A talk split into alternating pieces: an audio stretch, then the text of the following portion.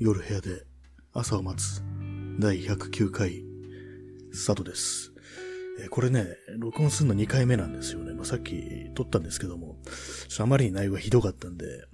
ろくにね、こう喋ることもなく、頭の中でもまとまってないのに、ちょっと映画の話とかして、で、それで内容がね、ひひどいっていうか、こう、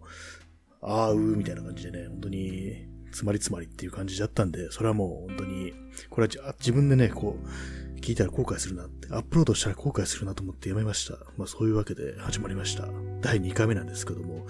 まあ、何をね、話すかというとね、話すことがないんですよね。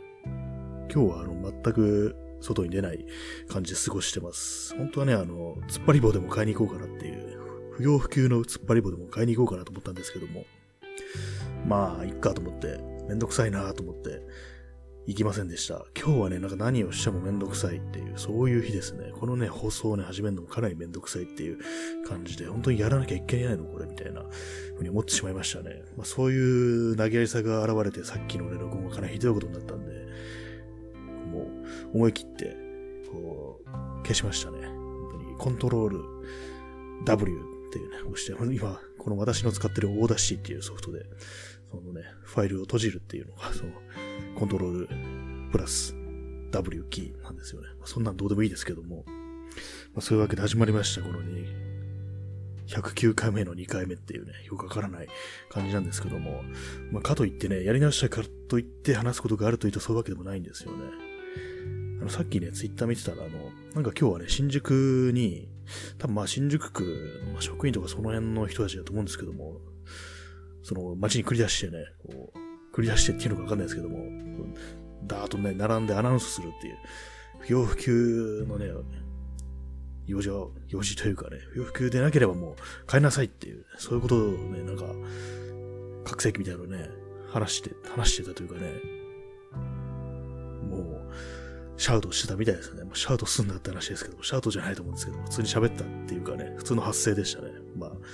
そういう感じのことがあったんですけども、結構その繁華街みたいなところには普通に歩いたりはしちゃうんですよね。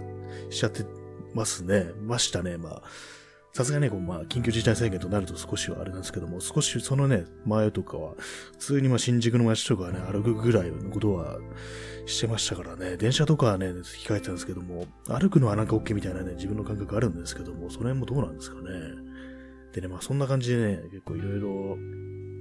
用事が,、ね、があってね、なんかお店とか入っていう、お店っつってもなんかホームセンターとかそういうとこですけれども、そういう感じのことをね、なんか一日にね、何点かあるとね、やっぱりこう、毎度毎度消毒するわけで、その消毒してくるとね、当然ね、水分が失われるって感じで、油分が、皮脂が失われるって感じでね、結構乾燥していくんですよね。結構ね、あの、指先の爪のね、脇ぐらいが、なんか、赤切れっぽいっていうか、まあ、そこまで痛みはないんですけども、結構もうカサカサの乾燥してひび割れみたいな感じになっちゃってて、それがちょっと鬱陶しいですね。なんかね、ほんと寝るとき白いあの手袋でもしようかなっていうハンドクリームとか塗ってね、なんかそういう風に思いますね。皆さんその辺の問題はどう対処されてますでしょうか？私はね、あの、なんか手袋とかね、つけるのいいのかなっていう、あの、ゴム手袋みたいなやつ。まあ、正確にどういうね、記事かわかんないですけども、あの前にね、あの、ブラックライブズマターで、デモとかしてる人たちが、なんか結構ね、黒い手袋をしてたなっていうのがあって、それ多分まあ感染防止で、まあマスクとかして手袋もしてるって人が結構かなり多かったと思うんですけど、ちゃんと気を配ってて。ね、それ、ああいうのをしてればいいのかなみたいな、多分使い捨てのね、ゴム手みたいなやつだと思うんですけども、外出るときはそういうのをやってね、そしたらね、あの、指の絵のダメージが少ないっていう感じなんでね、なんかそんなことも考えてますね。皆様いかがでしょうか？結構大変なんじゃないですかね。乾燥肌の人とかね、こうなってくると。私はまだね、大丈夫な方ですけども。まあ、そんな感じのね、めんどくさいですよね、本当に。マスクもね、しなきゃいけないしっていう。マスクでね、肌荒れっていうのはあるみたいですからね。私そんなにね、あの、あんま吹き出物とかできないんですけども、たまにね、あの、マスク、マスクのね、鼻のね、ワイヤーの部分が当たるとことかね、たまに吹き出物とか出る、出たりするんですよね。最初そのマスクのせいだって気づかなくって、あれなんでこんな、ね、普段全然できないような吹き出物ができるなら思ったら、やっぱマスクだなっていうことにね、気づいて、結構ね、あのマスクで肌荒れするっていう人がね、結構いるみたいですよね。そういうね、なんか本当に、こう、感染防止としため仕方ないとはいえね、かなりめんどくせえなっていう、そういう感じはありますね。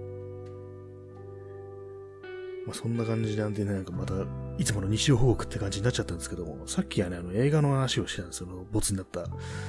回ではね、回っていうかね、まあ、そのどうなんていう映画が、ガタカっていう映画で、まあこれはあのー、SF 映画で、まあ全てがこう遺伝子でね、決まるっていうような書いて、遺伝操作されてる人間が優秀だっていうね、そういう映画なんですよね。で、まあ主人公はね、そういう操作されてない自然の子供っていうね、自然に生まれてきた子供っていうことでね、まあそういう状態なんでね、いろいろ差別を受けてるというか、まあ、不適格者っていう風に呼ばれてね、不適格者にはね、そんな無理だよみたいなね、感じでね、つく仕事もね、すごいいろいろ制限されてるんですよね。で、主人公はね、その宇宙に行きたいっていうね、そういう夢があるんですけども、そういうのもね、そのまあ自分が不適格者であるこということで立たれてるんですよね。まあそういう機関に、NASA みたいなね、そういうのがあるんですけども、そういうとこに、入れないっていう感じでね。でまあ、どうやってやる、入るかっていうと、その身分を偽造して、ID を偽造してね、入れ替わるんですよね。その適格者と。で、どういう人と入れ替わるかっていうと、まあ、適格者でね、非常に優秀な人間だったんだけど、事故でね、こう半身不随になってしまい、それでね、こう、普通のね、その適格者としては、ちょっとね、そういうような仕事ができなくなってしまったっていう人がいるんで、その人と入れ替わって、こう、ね、入るんですよ。まあそういう映画なんですけども、まあそれのテーマというかね、まあ伝えるものが、まあ私はこれが結構好きでね、非常に美しいと思うんですけども、結構ね、危ういというか、まあ、その頑張れば何でもできるみたいなところに、ね、不適格者であってもね、努力次第で、何でもできるっていうような、まあちょっとね、それがちょっと、うん、能力主義的なそういうところに行き過ぎていくっていうね、まあ非常に困難なね、前提条件がものすごく困難なところで、それをまあ自分が頑張ることによって、ね、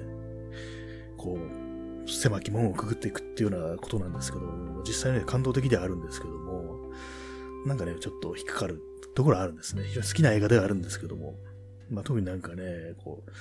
心臓が弱いんですよね、主人公は。それで、で、もう寿命も短いだろうっていうふうに、その、まあ、SF なんでね、その、生まれた時にその検査されて分かっちゃうんですよね、そういうのは。まあ、そのいうのが不適格者は特に、ね、ハンデとなってるっていう感じで、で、まあ、そういうふうに心臓が弱いからっていう、あれがあるんですけども、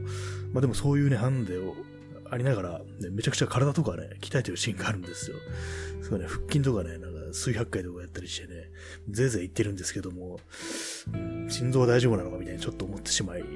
で、あとね、あとランニングマシンでその体力テストみたいなのを受けるシーンもあるんですけども、そのシーンであの結構ね、心臓が弱いからバクバク言い始めて、やばい、これはやばいみたいな感じのがなる時があるんですけども、うん、さっき腹筋はしてた、腹筋の時は OK だったけど、走るのはダメなのかみたいな感じで、なんか結構ね、なんかそういう身体的な判断もね、努力で乗り越えられるんだみたいな風に捉えられかねないみたいなそういうところがあってね、ちょっとまあ、そういうの気になるかなっていう風に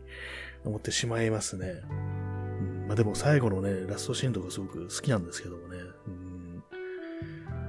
まあ、結構ね、さっきあの、いろいろ喋ろうとしたんですけど、全くまとまらず、ね、